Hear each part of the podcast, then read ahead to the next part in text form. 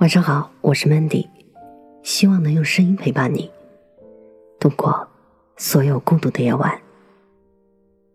长得好看不如活得热闹。前两天我和一群朋友吃饭的时候，有一个哥们儿宣布说他要结婚了，大家都非常震惊，因为这个哥们儿一直恪守独身主义，鄙视并且反抗一切以结婚为目的的恋爱。所以身边的女伴天天换，而且他的女伴都必须有两个特点：漂亮、独立。他觉得养眼是为了面子，独立是为了让他们别依赖他。就这么一个阅人无数的男人，却被一个相貌平平、走到哪里都不起眼的女孩给收编了。于是大家都调侃他：“你这三观变化的也太快了吧！”他却感慨了一句。长得好看的不如活得热闹的。他和这个女孩第一次见面就发现这条真理了。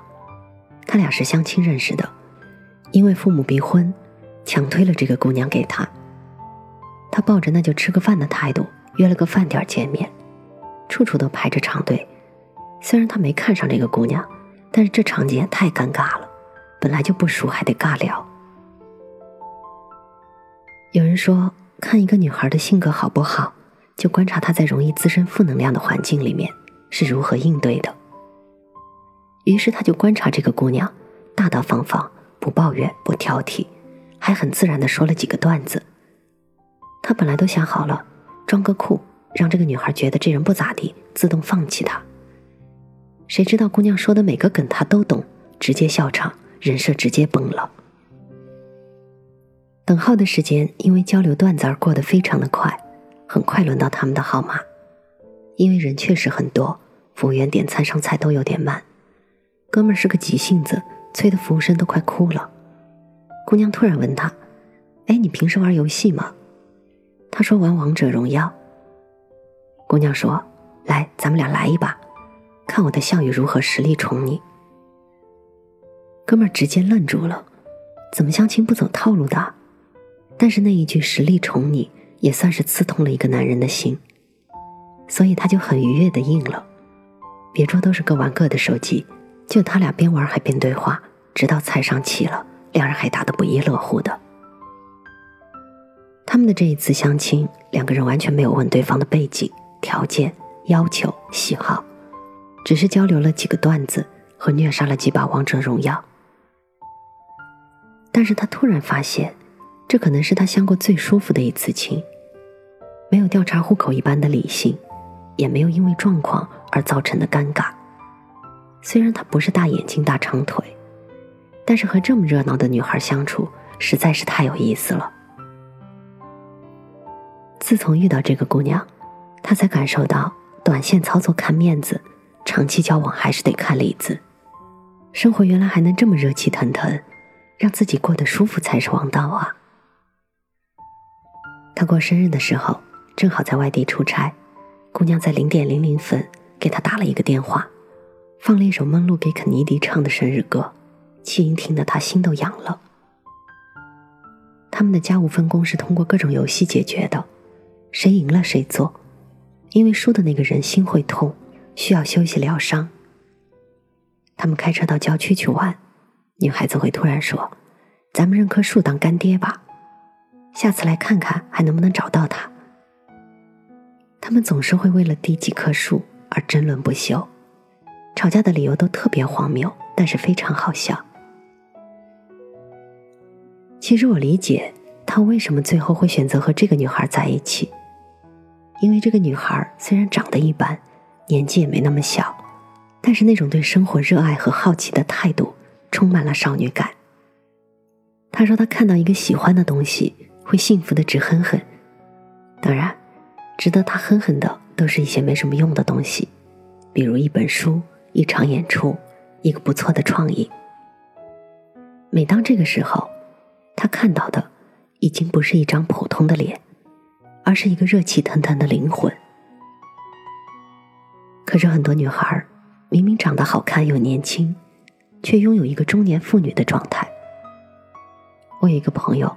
女友是小网红，性格也比较网红，就是传说中的抓马。有一次，一群人去野营，我和他俩坐一辆车，走着走着下雨了，不得已大家就开得很慢。小网红就开启了絮叨模式，早就说不出来吧，这么大雨晚上怎么住呀？饿死了也没地方吃饭，什么穷乡僻壤，零食只有薯片吗？我得跑多少步才能消耗掉这些能量呀？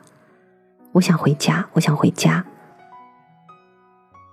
虽然满脸的胶原蛋白，却透露着一阵阵衰老俗气的气息。每个女孩最怕的就是不能优雅的老去，变成一个爱唠叨、爱抱怨的妇女。可是谁的生活，最终都会被鸡毛蒜皮填充，变成灰色。每一件事逐渐变成套路，甚至连那些最需要有仪式感的那些大日子，都会索然无味。而生活这个东西，又从来不讲逻辑，所有对错是非角度不同，立场就不同。人的成长并不是变好或者变坏，而是变得复杂，复杂到我们会戴上不同的面具去面对不同的人。时间对女人最大的善意，就是通过每一件磨人却又不得不面对和解决的小事儿，逐渐让我们从涉世未深变成成熟通透。从天真无邪变成计较钻营，而似乎只有这样，才能让我们更好的接受时间的凉薄。我们讨厌的生活状态，无一不是压抑、沉闷、负能量爆棚的。因为生活的一地鸡毛全是槽点，似乎只有抱怨和发泄，或者干脆接受这种油腻的庸俗，才是唯一的出路。所以，变成我们讨厌的人。其实就是接受了所谓的现实，因为我们觉得自己斗不过、逃不了，早接受早省心。可是热闹的女孩不会这么想的，她们生活的重点不是在计较对错得失上，而是将错就错，挖掘出生活中好玩的一面。点错菜要去骂服务生吗？还是尝尝这道没有吃过的新菜吧？走错了，要去骂导航吗？还是不如在这里转转也挺好，大冒险看看走下去还有什么惊喜呢？爱错人，要去抱怨命运吗？还是爱过也算享受过，不仅有了和异性的相处经验，还更了解了自己了呢？唐明皇爱杨贵妃什么？不是美丽，而是有趣热闹。贾宝玉为什么放着贤良淑德的薛宝钗不要？一心只爱喜欢耍小性子的林妹妹呢，因为情趣。一个女孩能热闹起来，是因为她不知道生活是什么德性吗？还是她那颗热爱生活的心，让她有本事把每一件特别普通，甚至是负面的小事儿，都搞得热热闹闹、千姿百态，把生活这潭死水搅动起来？女人抗老的最好化妆品，不是用多高级的化妆品。也不是吃好喝好美容觉，而是你心中对生活的一股子热气，把这辈子都过得热气腾腾的。我有一个阿姨，快五十岁了，出去吃饭的时候疯狂热爱杯盏盘碟，看到人家餐厅好看的，立马眼里放光，好像小孩看到糖那样，死活要买。但是很少有老板理他这个茬儿，就算无数次被拒绝。也依旧怀揣希望，看到美丽的盘子，幸福的直哼哼。人到中年，还有兴奋点，我想这和钱没有关系，就是因为有这种热气腾腾的气。你对生活有赞美，对生命有敬畏，只有保持着这股气，你才能够拥有灵动旺盛的生命力，永远不会老，不会旧，不会俗气。所以我特别欣赏那种做个饭都能唱着歌跳着舞，还顺便和另一半调调情的姑娘。她能把最庸俗的一件事儿，变成一件情事，一项娱乐，一种浪漫。你说这样的女孩，怎么可能成为中年妇女呢？人都是活在观念里的，所谓命运，无非也是一次次的选择。人生其实就是自己的一亩三分地。最重要的场所并不是卧室，而是厨房。